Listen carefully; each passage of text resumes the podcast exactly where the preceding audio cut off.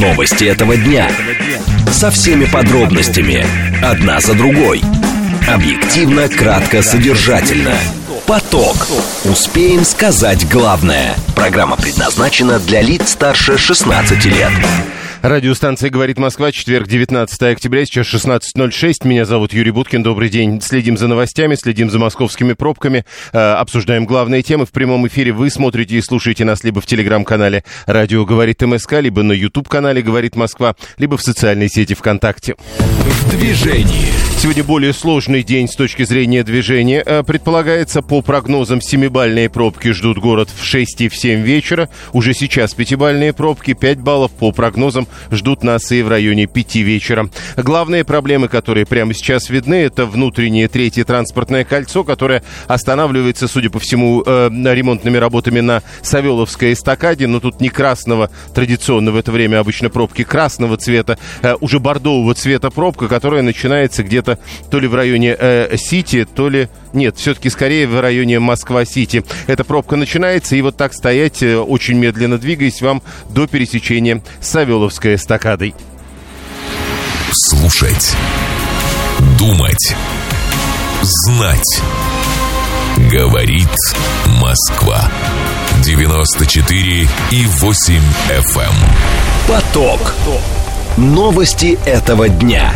Две темы обсуждаем в ближайшие 20 минут. Сергей Лавров из Китая поехал в Северную Корею и отметил выход двухсторонних отношений Российской Федерации и Корейской Народно-Демократической Республики на новый уровень. В чем этот новый уровень и что дает сотрудничество с КНДР? Первая тема, а вторая тема. Минсельхоз объявил, что будет запускать, цитата, агрегаторы фермерской продукции, причем сразу в 27 субъектах Российской Федерации. Как это будет работать? Это будут какие-то новые рынки или что-то другое? А, Вторая тема, обсуждаем минут через 10. Срочное сообщение. Продолжается заседание Совета по развитию физкультуры и спорта. А, Много высказываний Владимира Путина. Вот, например, он а, говорит о ситуации в международном спорте, которая, по мнению Путина, указывает на вырождение этого самого международного спорта. А, Признаки вырождения по Путину в международном спорте есть, и он сейчас еще и очень коммерциализирован.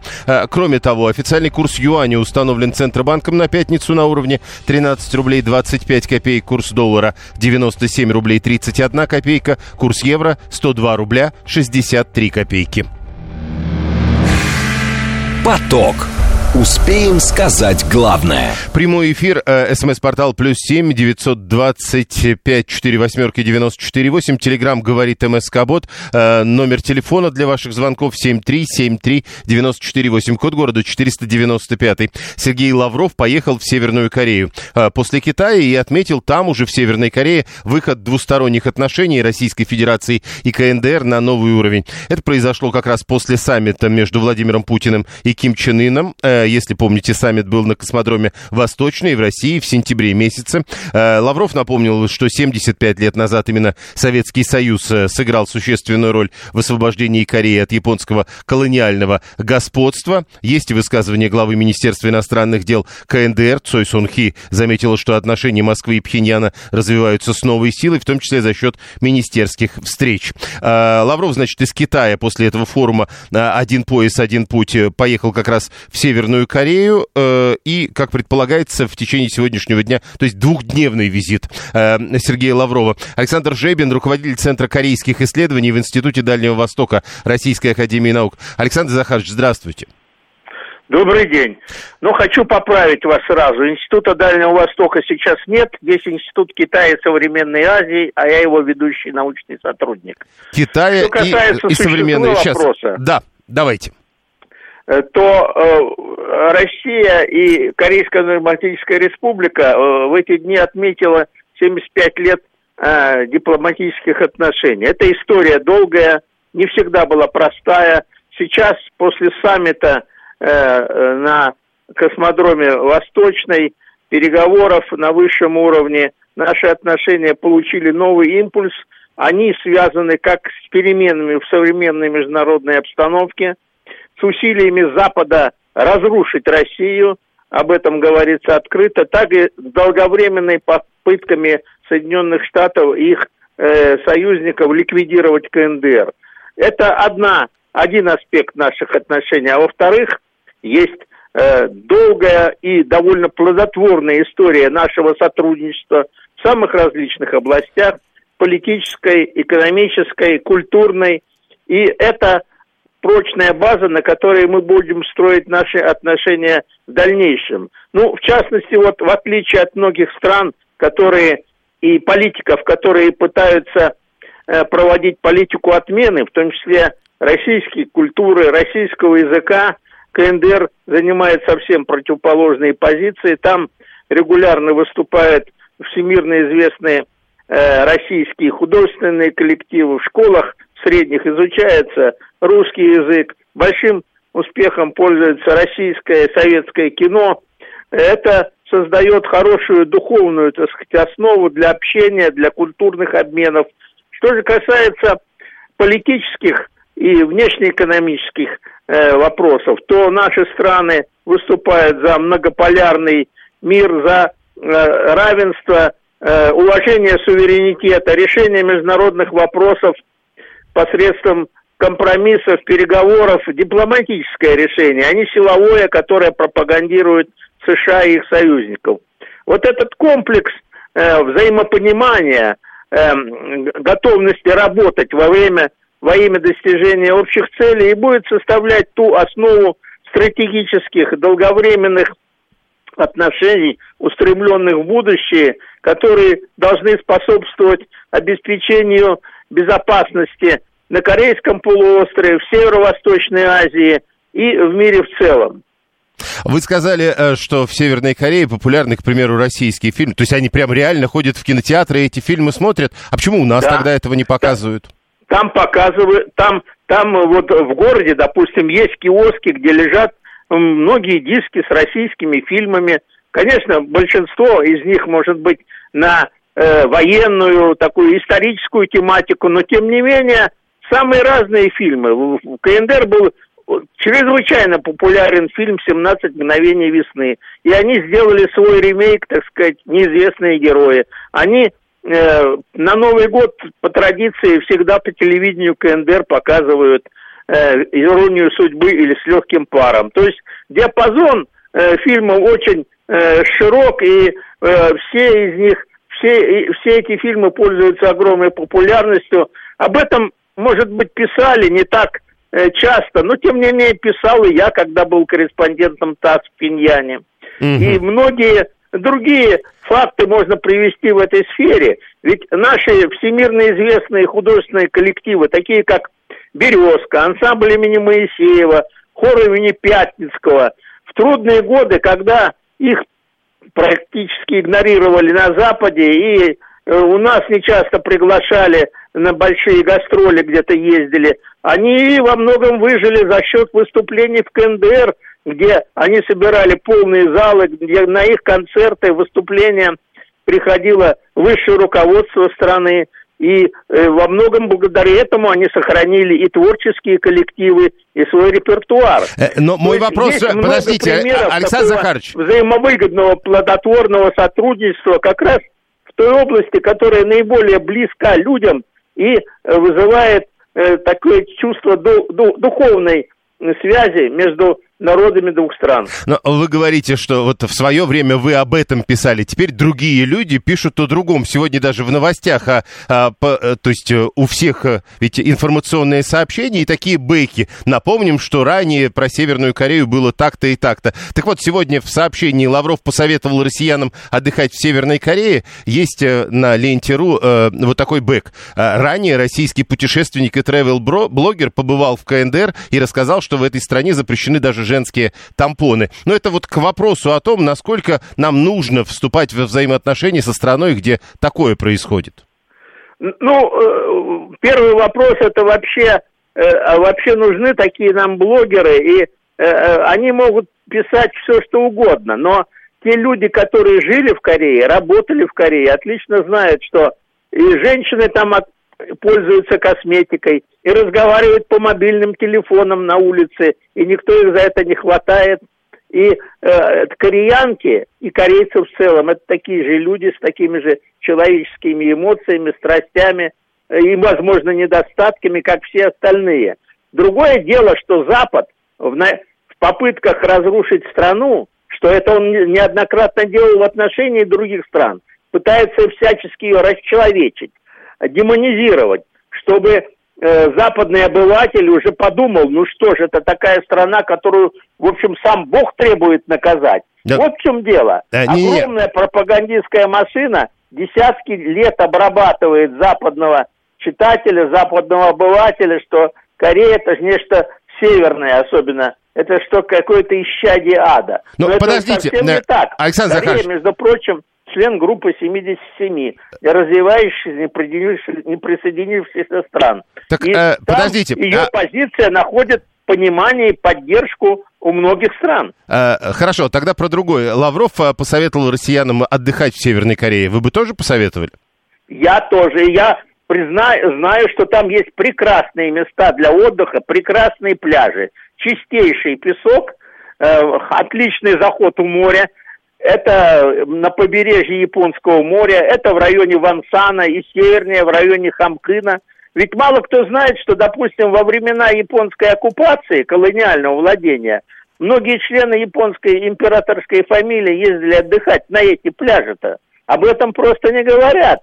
Потому что, ну, Корею нельзя, о Корее Северной нельзя говорить что-то положительное. Вот в чем проблема. А там, там есть, есть где... конечно, свои проблемы в том плане, что нужна более развитая инфраструктура, нужна а, а, обеспечить более стабильное снабжение электроэнергией, другие проблемы. Но в целом, с точки зрения природно-климатических условий, э, Северная Корея – это идеальное место для отдыха наших дальневосточников, наших жителей Восточной Сибири и так далее. Это рядом, это э, достаточно, и самолеты можно пустить, и паромы даже с э, находки Владивостока – и можно купаться, кстати, до начала октября, что я делал и я лично. А, да, так еще одно. Александр Захарович. рассказы блогеров, да, да, а да. мой личный опыт. Александр Захарович, еще про э, личный опыт, возможно, тоже. Алкоголь там есть, спрашиваю, 402 Есть алкоголь. Это корейская водка. Э, очень, кстати, популярная у наших э, тоже, у наших людей, которые посещают. Она настоена на корне женьшеня. Но есть и другие водки. Есть вина Э, есть очень хорошие настойки эм, и э, на фруктах различных, на ягодах. Так что с точки зрения э, вот эм, горячительного, там тоже все в порядке. Спасибо. Александр Жебин, э, научный сотрудник Института Китая и Современной Азии Российской Академии Наук. Про Северную Корею мы говорили с ним. 7373948 718. На что хотят приучить к жестким порядкам Северной Кореи? Э, Виталий, цитата, видимо. «Я купил журнал Корея, там тоже хорошо, там товарищ Ким Ир Сен, там тоже что у нас. Я уверен, что у них то же самое, и все идет по плану. Написано давно, и не какими-то было адептами Запада. Сергей, а почему Почему еще пару лет никто, назад никто не топил за этот отдых в Корее? Там что, что-то изменилось? А Алла, у каждой страны свои порядки, нечего высмеивать. Лучше на себя, кума, обратиться. Может быть, лучше на себя, кума, и обратиться, но э, прежде чем ехать туда, к примеру, отдыхать, нужно понимать, ну вот э, э те, э, та жизнь, которую тебе предлагают даже на время отдыха, она тебе э, подходит или нет? Ведь у каждой страны, как вы верно написали, свои порядки, а не наши. 7373948, прошу вас. Здравствуйте, меня зовут Анна. Юрий Викторович, мы в Северной Корее были несколько раз. Последний раз в 2009 году еще при Ким Чен Ыне. И вот сколько раз мы туда ездили, с каждым годом становилось все сложнее и сложнее не в плане оформления документов, хотя и это сложно. Последний раз было. Там только были групповые туры и очень недешевое удовольствие. Но если при Ким Чен Ир, когда был Советский Союз, там еще можно было хоть куда-то пойти – допустим, съездили в горы, да, организованно навозили в горы. Там удивительно красивые горы в Северной Корее. То когда были последний раз в 2009-м, это вот шаг влево, шаг вправо, попытка к бегству, прыжок на месте, попытка улететь. Ну, поехали уже потому, что, во-первых, было интересно, что там сейчас, во-вторых, потому что, уж простите, деньги гавкали, куда-то надо съездить. Но После этого, извините, я вот после того, как мы там были в 2009, если там сейчас то же самое, я туда ехать не хочу. Я там себя чувствовала очень неуютно. Даже в такой своеобразной стране, как Иран, я себя чувствовала значительно комфортнее. Понятно. Э, важное сравнение. 7373948. Один из слушателей э, при, предлагает нам э, познакомиться с другими. А вот сейчас у нас в эфире Александр Жебин был. С другими высказываниями Александра Жебина, его монографиями и книгами. Например, э, в издательстве Бунгай Синдзю в Токио в 1992 году была выпущена книга под названием «Блеск и нищета империи Кимов» того же автора. Э, слышал, что корейцы жуткие курильщики, дымят много и где попало, пишет Алексей 668 718 пишет, что э, поехать в Северную Корею нужно, чтобы окунуться там в советское детство. Григорию не нравится 859-му, что в Корее, как он утверждает, не растет морковка. А 726-й так и не понял, а тампоны с собой можно вести или нет? Внимание! Говорит Москва. 94 и 8 FM. Эм. Поток. Успеем сказать главное – Минсельхоз планирует запустить агрегаторы фермерской продукции. Э, они появятся в 27 субъектах Российской Федерации. Регионы, как говорят, изъявили желание распространять такую практику на своей территории. Мера позволит фермерам на равных конкурировать с крупными производителями сельхозпродукции при поставке в сети. Об этом, э, ссылаясь на представителей ведомства, пишет сегодня газета «Известия». Пилотный проект есть, э, причем это не просто так ярмарки, а вместе с сетями «Магнит» и X5 Group реализуют пилотный проект в Тульской и Липецкой областях. Агрегаторы – это такие организации, которые обеспечивают сбор, хранение и при необходимости переработку сельхозпродукции аграриев. Андрей Карпов, председатель правления Ассоциации экспертов рынка ритейла. Андрей Николаевич, здравствуйте. Здравствуйте. Итак, если уже есть пилотный проект, это что, какой-то рынок по-новому или это э, новые магниты и пятерочки? Нет, тут проблема больше в том, что фермеры не могут, как правило, саккумулировать какой-то большой запас продукции, обработать его надлежащим образом, упаковать, откалибровать там, и так далее. То есть те требования, которые существуют в организованной торговле. Поэтому те э, структуры, которые предполагают созданием, э, значит, соответствующим проектом э, решения Минсельхоза, они предполагают, что вот эти вопросы будет решать некая э, посредническая организация, которая в себе будет аккумулировать э, вот такого рода да, такого рода э, моменты. И это позволит, э, соответственно, э, увеличить объем производства и доступность фермерской продукции в наших магазинах. То есть эта фермерская продукция сможет таким образом продаваться в обычных магазинах, типа вот уже упомянутых пятерочки или магнита? Да, действительно, а дальше уже будут организовываться посадки этой продукции вот в такого рода магазины, хоть сетевые, хоть не сетевые, в любые иные форматы. И, соответственно, таким образом фермер сможет сосредоточиться только на производстве этой продукции, а на сбыте, на маркетинге будет заниматься специализированная организация. Э, можно что-то говорить уже о результатах пилотного проекта про э, Тульскую и Липецкую области? Не, на самом деле процесс только начался, поэтому говорить и подводить какие-то еще даже промежуточные итоги, в принципе, невозможно. Ну и про 27 субъектов Российской Федерации. Вот теперь собираются уже более широко запускать агрегаторы этой фермерской продукции. Когда это заработает и когда это, с вашей точки зрения, можно будет заметить покупателю? Ну, я, честно говоря, не ожидаю прям быстрых результатов, потому что все-таки это тот процесс, э, которым пытается заняться уже, ну, наверное, как минимум 10 лет идет, э, а, э, значит, вопрос о потребности в кооперации вот на этом уровне и ситуация, в принципе, наверное, нигде никаким образом положительно не решилась. Поэтому на все про все пройдет определенное время, будут выстроены все необходимые процессы. В какой-то мере потребуется менять законодательство, Э, поэтому процесс будет не быстрый. Но самое главное, что он начался, и он будет способствовать тому, что продукция э, российских производителей, именно фермеров, э, будет в более широким все-таки ассортименте представлена на наших прилавках.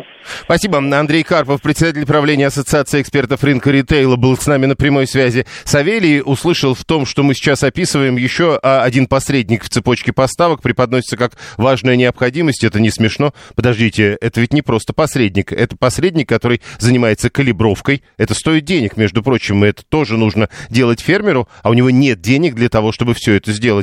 А, упаковкой, калибровкой, ну и так далее. Разве не так? 94-й, а, то есть опять посредники. Опять, получается, фермеры получают за свою продукцию копейки в магазинах, она дорогая, а посредники жируют. Но можно делать без калибровки можно делать без упаковки. 7373948. Тогда возникают другие проблемы, ее не покупают. Да, здравствуйте. Добрый день, меня зовут. Ну, фактически, как понимаю, мы решили наконец-то возродить потреб кооперацию, чтобы была производство.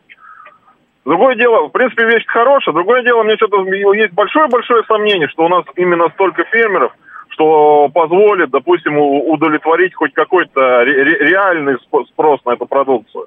Подождите, у нас э, с, со спросом на продукцию вроде как проблем нет. Нет, я имею не спрос продукцию, а ассортимент, потому что, ну, выпускает там 1, 10, 10, грубо говоря, там, ну, мы цифры такие чисто условные, там, 100, 100 килограмм сыра, там, фермер. Просто их не такое большое количество, что, что допустим, ну, ну нужно ли такая организация в моем По... понимании. Э, да понятно. А, хорошо, Савелий продолжает. Вы идите на производителя сельскохозяйственной продукции, он, он вам предложит и мелкую, и среднюю, и крупную калибровку, и даже ассорти. А, он вам и предложит, но а, вы, когда идете в магазин, вы готовы идти на производителя сельскохозяйственной продукции, а не к магазину у дома?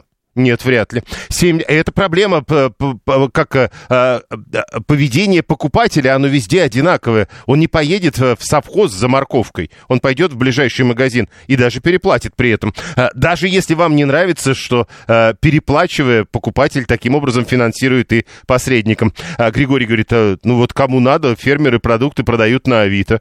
Не знаю, не сталкивался, но, видимо, Григорий сталкивался. 7373948, телефон прямого эфира. СМС-портал для ваших сообщений плюс 7 925 4 восьмерки 94 8. Телеграмм говорит МСК-бот. Минсельхоз собирается запускать агрегаторы фермерской продукции. Это не ярмарки, как мы выяснили только что с Андреем Карповым, председателем правления Ассоциации экспертов рынка ритейла. Это некие организации, которые будут позволять эту э, продукцию упаковывать и калибровать. Э, Вячеслав говорит, сетевые их не пустят. Напомню, Вячеслав, чтобы вы там ни говорили, э, даже сейчас пилотный проект реализуют сети «Магнит» X5 группа в Тульской и Липецкой области. Слушаем вас, здравствуйте. Алло. Прошу. Э, добрый, добрый день. Ну, вы знаете, ситуация такая складывается, и ощущение, вернее, такое, что люди вообще на рынок никогда не заходили. Это на сегодняшний момент это большие компании забирают к себе и фактически уничтожают э, э, фермерский рынок. А как, а как он может существовать, фермерский рынок, если не так? А он так и существует. То есть, э, я думаю, что большинство слушателей заходили на рынки. Там все замечательно. Качественная, хорошая продукция по приемлемым ценам. А теперь это все произойдет так же, как, например, с такси. Погодите, то Я... есть, э, э, не, подождите, то есть до этого люди нам звонили и говорили как раз, что на рынках неприемлемые цены. И с качеством продукции ну, тоже проблема. Очень, мне кажется, что абсолютно приемлемые. На э, молочную продукцию, на мясо, да, там качественно, может быть немного дороже, но если сравнивать с качеством э, крупных магазинов, это фактически несравнимо. Поэтому я не знаю, зачем это. Просто убьют рынок фермерства и все.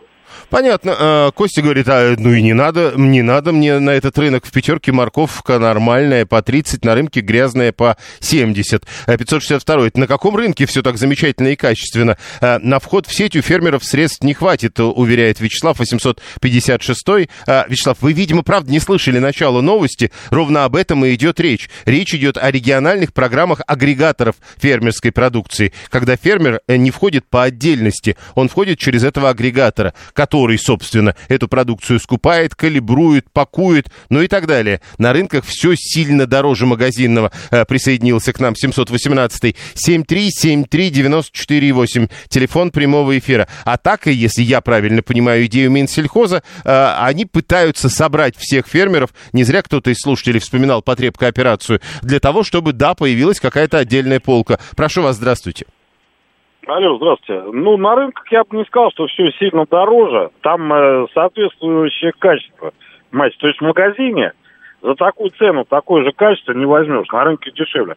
Потом это касается, наверное, крупных, очень крупных фермеров, у которых, в принципе, есть э, средства на переработку. Все. Потому что у мелких э, фермеров нет стабильности – ни в количестве. Так ни для этого, для ни... этого агрегаторы нужен э, как раз нестабильные поставки, он будет собирать. А как они будут э, самое, платить людям, если сегодня люди работают, которые, скажем, обрабатывают вот эти вот поставки. Та... А завтра работы нету, потому что... Ну, видимо, так и будут ничего... платить. Сегодня платят, пока есть работа. Завтра, когда нет работы, не платят. На рижском рынке все качественно, но сильно дороже, уверяет 402 818 полагает, что тогда про рынок звонил директор рынка. И 592 это долгоиграющая история, которая позволит сбывать излишки. Идея супер и огонь. Прямо сейчас новости, потом реклама, потом продолжим. Новости этого дня. Со всеми подробностями. Одна за другой. Объективно, кратко, содержательно. Поток. Успеем сказать главное. Радиостанция «Говорит Москва», четверг, 19 октября, 16 часов 36 минут. Меня зовут Юрий Буткин, это радиостанция «Говорит Москва», которая, как всегда, следит за новостями, обсуждает главные темы и э, смотрит, что происходит на московских дорогах. В движении. Э, пробки 5 баллов. 5 баллов нам обещают в 5 вечера, а потом 2 часа 7-бальных пробок и даже в 8 вечера. По прогнозам сегодня будут пробки в 6 баллов. Обращайте внимание на это. Обратите внимание на очень серьезную пробку между Волоколамкой и Ленинградкой на МКАДе. Э, в районе Путилкова она не красного, но бордового цвета. Обратите внимание на пробку на третьем транспортном кольце от Сити в сторону Савеловской эстакады. Ну и э, юг МКАДа, это традиционная история между соответственно, э, между э, Липецкой улицей и Варшавкой, а я бы даже сказал, между Каширским и Варшавским шоссе, причем и в том, и в другом направлении. Слушать. Думать. Знать. Говорит Москва. 94 и 8 FM. Эм. Поток. Поток. Новости этого дня. Две темы обсуждаем в ближайшие 20 минут. Депутаты Государственной Думы выступают за запрет оскорбительных названий населенных пунктов. Как охарактеризовать эту идею, насколько она реализуема? Первая тема. Вторая тема. Опрос показывает, э, что 80% граждан России не доедают свежих овощей. Почему так складывается и что делать, чтобы разрешить эту ситуацию? Ведь проблема не в том, что не хватает денег. А вторая тема. Минут через 10 будем обсуждать ее. А Э, пока срочное сообщение. Э, армия Израиля сообщила, что фиксирует запуск шести снарядов с территории Ливана и уже ведет ответный огонь. Э, в Одессе у районного военкома выявили коррупционные доходы более чем на 1 миллион долларов. Это все с ленты агентства ТАСС из срочных сообщений. Ну и вот еще заявление армии Израиля. В эту страну прибыла крупная партия бронированных машин из Соединенных Штатов Америки. Поток. Успеем сказать главное – Итак, первая тема. Э, запрет, э, возможный запрет оскорбительных названий населенных пунктов. Депутаты э, Государственной Думы выступили с этой инициативой. Они говорят о том, что нельзя использовать оскорбительные названия, о том, чтобы не использовались унижающие достоинства слова. Инициатива вынесена на рассмотрение после обращения жителей одной из деревень в Ярославской области. Как они говорят, их населенный пункт носит нецензурное название, над ними смеются, молодые люди уезжают, чтобы сменить прописку. Э, как отмечают авторы законопроекта, таких случаев в стране много. А сегодня в статье 11 закона о наименованиях географических объектов указано, что нельзя использовать искаженные названия населенных пунктов, а парламентарии говорят, туда же надо написать э, о, о запрете на употребление оскорбительных, нецензурных, уничижительных и принижающих достоинство жителей поселений слов. То есть э, наименования такие не нельзя вводить. Андрей Рыжков, эксперт сектора топонимической деятельности в Институте культурных программ в Санкт-Петербурге. Он краевед и топонимист. Андрей Борисович, здравствуйте. Здравствуйте. Как вы характеризуете идею депутатов Госдумы? Характеризую ее как не очень продуманную. И, честно говоря, мне не очень понятна эта идея как таковая. Потому что определение уничижительного или какого-то другого да, подобного названия, это дело очень творческое, и мне кажется, юридически это будет трудно доказать. А, подождите, а что такое трудно доказать? Они ведь предлагают, а, если жители, а, насколько я понимаю, жалуются, то вот по этому пути берут и, или переименовать и так можно. Ну, сейчас процедура переименования географического объекта, таковым являются у нас все населенные пункты, она достаточно сложная, включает в себя обязательное согласование законодательного органа субъекта федерации, в котором находится населенный пункт. А и, насколько я понял, эта процедура как раз направлена на то, чтобы упростить согласование, а, чтобы для подачи документов а, в государственную экспертизу в Росреестр было достаточно мнения жителей этого населенного пункта. Э, Да, именно так. Э, Насколько я тоже понимаю идею новых людей и вице-спикера Дованкова. Ну, вы знаете, мы на самом деле проходили этот этап в начале 1920-х годов, когда э, все населенные пункты меняли себе название на свое усмотрение. Но к концу 1920-х годов э, в ЦИК все это дело привел к общему знаменателю, и система эта сохраняется по сей день. Название населенных пунктов и географических объектов – это прерогатива все-таки э, органов власти центральной. То есть, погодите, а вот возвращаясь к, истории, которую изложил Дованков, э, точнее, пресс-служба партии «Новые люди», э, приходит письмо из деревни Шалава в Ярославской области. Вот людям не нравится жить в такой деревне, но они ничего не могут сделать, чтобы ее переименовать. Понимаете, э, мне кажется, что э, сама постановка вопроса «мне не нравится жить в такой деревне», она немножечко звучит странно, примительно к названиям географическим. У каждого названия своя история, э, и, например, какое-нибудь село Лохово э, наверняка связано с фамилией или, допустим, с породой дерева, а, а не с какими-то коннотациями, которые возникли в достаточно э, позднее время применительно к данному слову. То есть э, сейчас они реально, э, даже если все единогласно высказываются против переименования, этого организовать не могут. Власти должны принимать решения. И вам кажется, что это правильно? А, Мне кажется, что в отношении географических названий это более чем правильно. Потому что географическое название, оно является частью нашей большой общей истории и частью сложившегося исторического ландшафта. Только что пытался показать, что ассоциации, возникающие с теми или названиями, они могут меняться с течением времени. И то, что кажется сейчас приличным и правильным, может не казаться таковым через 30 или 20 лет. Ну, В вот таком смотрите, случае нашу страну может захлестнуть волна такого рода переименований. ну вот смотрите, э, ведь если я правильно понимаю, человек, которому его фамилия кажется оскорбительной, может ее поменять.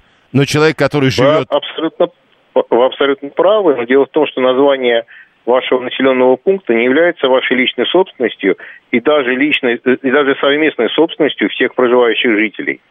Это часть нашего культурного наследия и общего топонимического ландшафта всей Российской Федерации, что, собственно, и записано в законе о наименовании географических объектов. Спасибо, Андрей Рыжков, эксперт сек- сектора топонимической деятельности в Институте культурных программ Санкт-Петербурга, краевед и топонимист. 7373948. Мне кажется, это интересная тема. Код города 495, смс-портал плюс 7 925 4 восьмерки 948.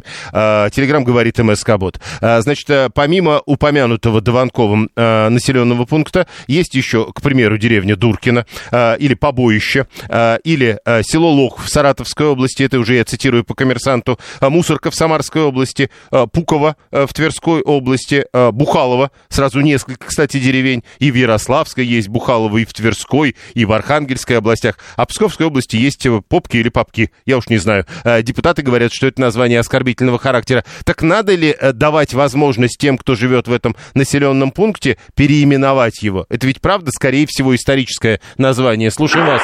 Да. Алло, добрый день. Деревня называется Шалаева. Это Ярославская область. Там немножко по-другому нарушается ударение. Да, спасибо. Еще раз э, скажите, как? Шалаево. Да, но тут написано довольно четко «Шалава».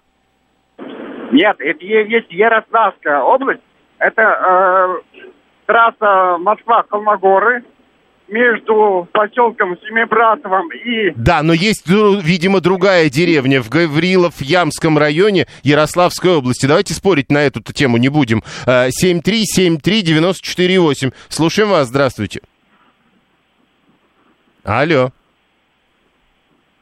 Не получается дозвониться у человека. Э, у нас станции метро спокойно переименуются. Измайловский парк становится партизанской, Сталинской и Семеновской. А село Какашкино, получается, нельзя, пишет, что ли, Виталий? А э, вы полагаете, Виталий, что Измайловский парк переименовали э, в партизанскую по решению всех жителей Измайловского парка или как? Нет, э, ведь и Андрей Рыжков говорил о том, что власти могут принять такое решение. Другой вопрос, зачем это нужно делать? Э, из Шалавы в Радужное через Москва-Петушки э, вспоминает что-то историческое 79-й. Э, 7373948, телефон прямого эфира. Все эти деревни когда-то получали наименование. И в этом их история. Зачем их переименовывать? Слушаем вас, здравствуйте. Алло, здравствуйте. Да мне кажется, ни в коем случае не надо переименовывать. Надо прямо вот исторически, какие были названия, пусть они будут. У нас вот деревня Турниха есть вот недалеко, да, ну и, ну и что? Нормальное название. Люди живут, скажем, э, радуются. Ничего плохого в этом нету.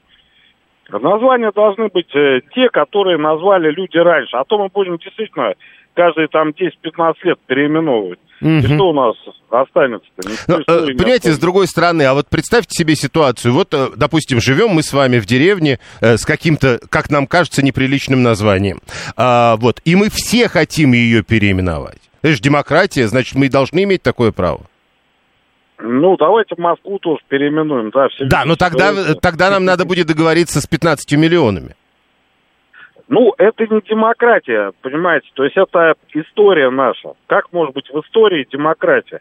История должна трактоваться одинаково, то есть э, истина должна, и нельзя историю менять. Как можно, причем есть демократия и история? История это наука. Понятно, э, 718 но э, те, кто против переименования, пусть тогда сами там и живут. С другой стороны, те, кто за переименование, пусть тогда уезжают. Это та же логика. 7373948. Здравствуйте. Добрый день, Юрий, спасибо за эфир. Прошу вас. А, Ну, у меня в основном название у села, откуда корни, так сказать, Нижегородской области. Пришли коммунисты, назвали Красная Горка. А, Татарское название Сападжайка. А по поводу изменений, знаете, помните у классика, по-моему, «Мертвых душах»-то, когда там раз- э, размышляет Чичиков, что вот прозвище человеку дается, вот настолько, говорит, метко дают, ну, крестьяне, так сказать, холопы, настолько метко дают прозвище. Я думаю, не просто так тоже давали населенным пунктам такие всякие названия. То есть исторически это все правильно, и менять, я думаю, ну, если уж совсем там прийти всем, ну, если там осталось, я не знаю. Возможно, может, надо, но мне кажется, это реальная история наша, и менять, не знаю. Да, м, спасибо. М, Деревня Говейного. Вспоминают про Дмитровский район Московской области в составе сельского поселения Куликовское. Кто-то из наших слушателей. слушателей. 13-й. Живу, говорит, в Пензенской области под городом Кузнецк. Есть поселок, который раньше назывался Мир Хижином. Теперь поселок называется Верхозим. Очень красивое название. А, так, город Санкт-Петербург, а область Ленинградская. Зачем-то в, этом, в этой теме пишет 672-й. А, а, 196-й стесняется спросить, какая история у деревни, если она называется Шалава. Так а вы не стесняйтесь, выезжайте в деревню и изучайте эту историю, если это действительно для вас важно. Э, черная грязь или грязь с ними, что вот Андрей пишет 429-й. Э, какая э, историческая ценность может быть в названии села Дураково или Бухалово, пишет 142-й. Ну так э, тогда и никакой исторической ценности в наших фамилиях с вами нет.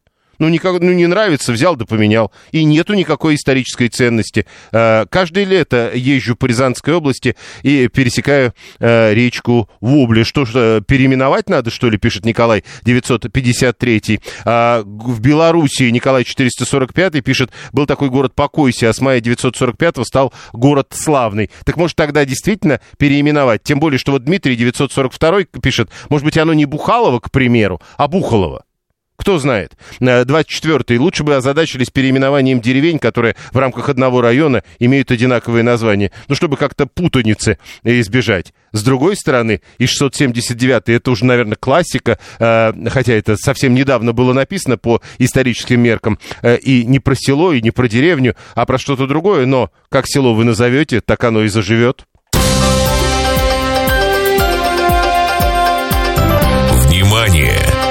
Говорит Москва. 94 и 8 FM. Поток. Успеем сказать главное. 718 говорит, деревня дураков вообще-то название сам Петр Первый давал. Ну вот тоже, видите, если э, углубиться в историю, э, есть еще э, речка э, 789 пишет, это тоже сразу вопрос, моча или моча? Тоже большой вопрос, скорее всего, моча. А главное, какая история этого названия? Надо сначала с этим разбираться, а потом уже говорить, э, правильное название или неправильное, оскорбительное или, к примеру, уничижительное. 80% россиян не доедают свежих овощей. У нас другие проблемы вообще-то. 59% граждан едят их гораздо реже, 21% в принципе отказались от этих продуктов. Среди ключевых причин недостатка овощей 36% говорят, э, они дороги, 28, точнее нет, они говорят, они некачественные. 28% говорят, они дорогие. А, это известие пишет э, со ссылкой на опрос компании «Градан». 25% признаются, что не любят овощи, предпочитают фрукты. А, самые популярные тепличные овощи – это огурцы, их предпочитают 45%. 43% помидоры. То есть никаких вот а, неожиданностей вроде тут нет. Но Главная это неожиданность. 80% россиян свежие овощи не едят, не доедают. Их мало. Врач-гастроэнтеролог, диетолог и кулинарный блогер Нурия Диянова к нам присоединяется. Нурия, здравствуйте. Здравствуйте. Скажите, э, вот 80% не доедают свежих овощей. Но для того, чтобы понимать, не доедаешь или нет, надо понимать, а сколько их надо в день съедать? Ну, смотрите, мне стало интересно, там была ссылочка в этой статье, да, что э, Минздрав рекомендует, э, я решила освежить данные. Вы знаете, очень неплохая рекомендация даже у наших э, светил. Э, я посчитала, и получается, что фрукты вместе с овощами, а это важный компонент, оба они носители клетчатки, и овощи действительно должны доминировать. Две трети клетчатки из вот таких вот продуктов мы должны получать из овощей. Написано 140 килограмм. Так вот, суммарно а, в день а, нам нужно овощей, фруктов получать, по данным нашего Минздрава, 657 грамм. Очень неплохая цифра, смею вас заверить. Потому что, а, по моему опыту гастроэнтеролога, да, люди едят, ну, 2-3 раза, но много. И, увы, в этих приемах пищи доминирует я все время над этим наблюдаю, как правило, белково-углеводная пища, а, ну, так устроено. Люди выбирают, что более вкусненькое, жирненькое, а, вот такое, да. Естественно, есть какие-то там а, вкусняшки рафинированные, ну, кто что любит.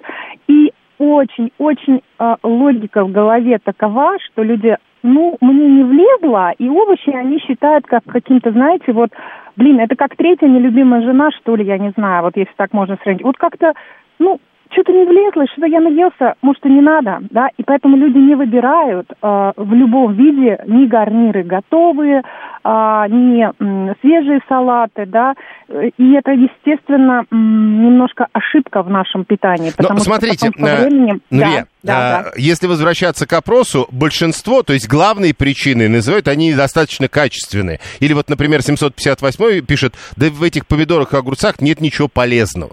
Вот э, с этим что делать? Люди убеждены. Ну, смотрите, как я поступаю. У меня есть дети, для которых я просто, не просто мама-профессионал, которая на всю страну учит, и, даже ближнее зарубежье.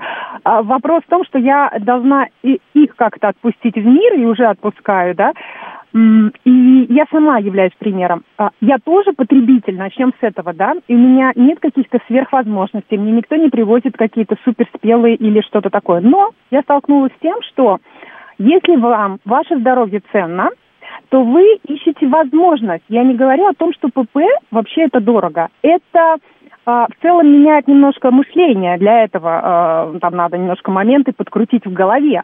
А, я, например, а, детям в зимний период и себе в том числе а, чаще всего покупаю, увы, черри. Они вкуснее, они э, чуть-чуть лучше по составу. Да, они стоят чуть больше, но мы же не говорим о том, что мы будем есть э, большими объемами. Ведь вопрос не в этом. Дальше. Я всегда, у меня всегда есть что ответить. Вы знаете, очень много э, продается овощей в виде заморозок. Господи, я недавно была в магазине, в очередном супермаркете, посмотрела такое разнообразие. И а, обычно также говорят, типа, дорого. Вы знаете, а, если вам а, про ну, хорошее питание, которое на самом деле а, зачастую зависит только от ваших способностей, или от делегирования, да, то есть я всегда говорю, это как с кошками, вы просто не умеете их готовить. или не нашли места, где их умеют готовить, или вы, пардон, не замотивировали вашу жену, чтобы она вам это вкусно приготовила. Я повар, я знаю, о чем говорю. Все может быть вкусным. Вопрос в желании добиться этого. Нет, Понимаете, подождите, может а, это- э, вот Да. это вот про желание, а если нет желания, или, к примеру, нет э, привычки есть, а такое тоже бывает, нас, насколько я понимаю, тем более, что э, у нас э, э, раньше с овощами и фруктами какие-то э, проблемы были, прямо скажем. А, Смотрите, э, человек, э, который не понимает, как это было, ну, тогда у него не было привычки, он не понимает полезности, получается. А как его убедить в полезности? Ну, вы знаете, смотрите, есть некие, давайте, э, такие критерии, которые я озвучу. Если у вас э, регулярный, в первой половине дня вообще-то стул, это э, Пушкин Великий уже четверостишие есть, которое а, характеризует о том, что ежедневный стул должен быть с утра. Тогда и блажен, кто рано по утру имеет стул без принуждения. Тому еда и по утру, все другие наслаждения. Это первый критерий, на который надо обратить внимание. У вас все хорошо, вы не тужитесь, извините, нет геморроя и полное отсутствие запоров. Это первый критерий. Второй. У вас нет лишнего веса и нет сахарного диабета. Это второй и третий критерий.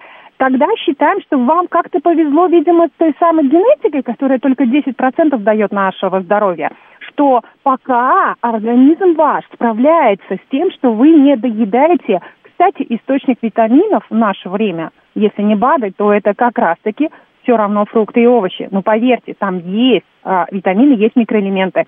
А, и мы оттуда получаем определенную, а, ну, определенные моменты. Из животной пищи мы совершенно другие витамины и макроэлементы получаем.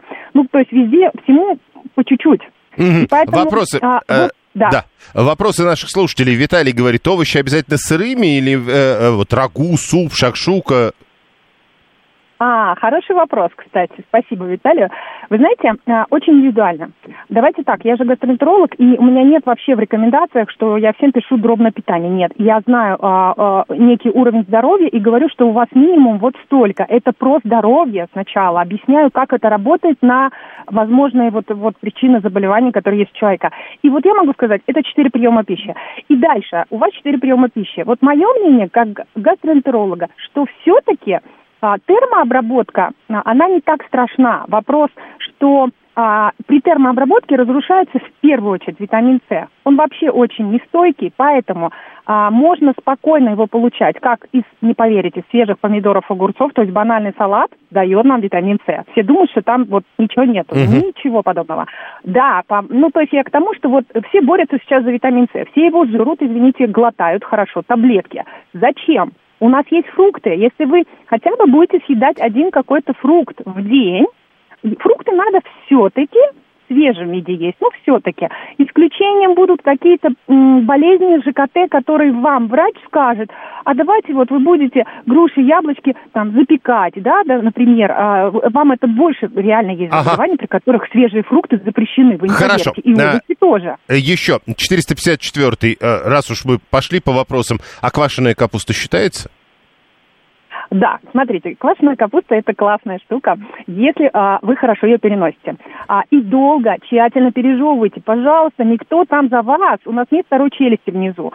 Что это такое? Смотрите, это пробиотический продукт. То есть там реально есть а, а, а, молочная кислота. Она просто, знаете, это вот то, что придумано было природой, а, а- а люди пытаются сейчас таблетками заменять. Она санирует кишечник. Она, вот эта молочная кислота, обладает бактерицидным действием против любой дряни, которая случайно, даже с едой, даже с руками немытыми, с водой, кстати, попадает, да? Но у меня большой опыт по гастроэнтерологии, поэтому она прекрасно.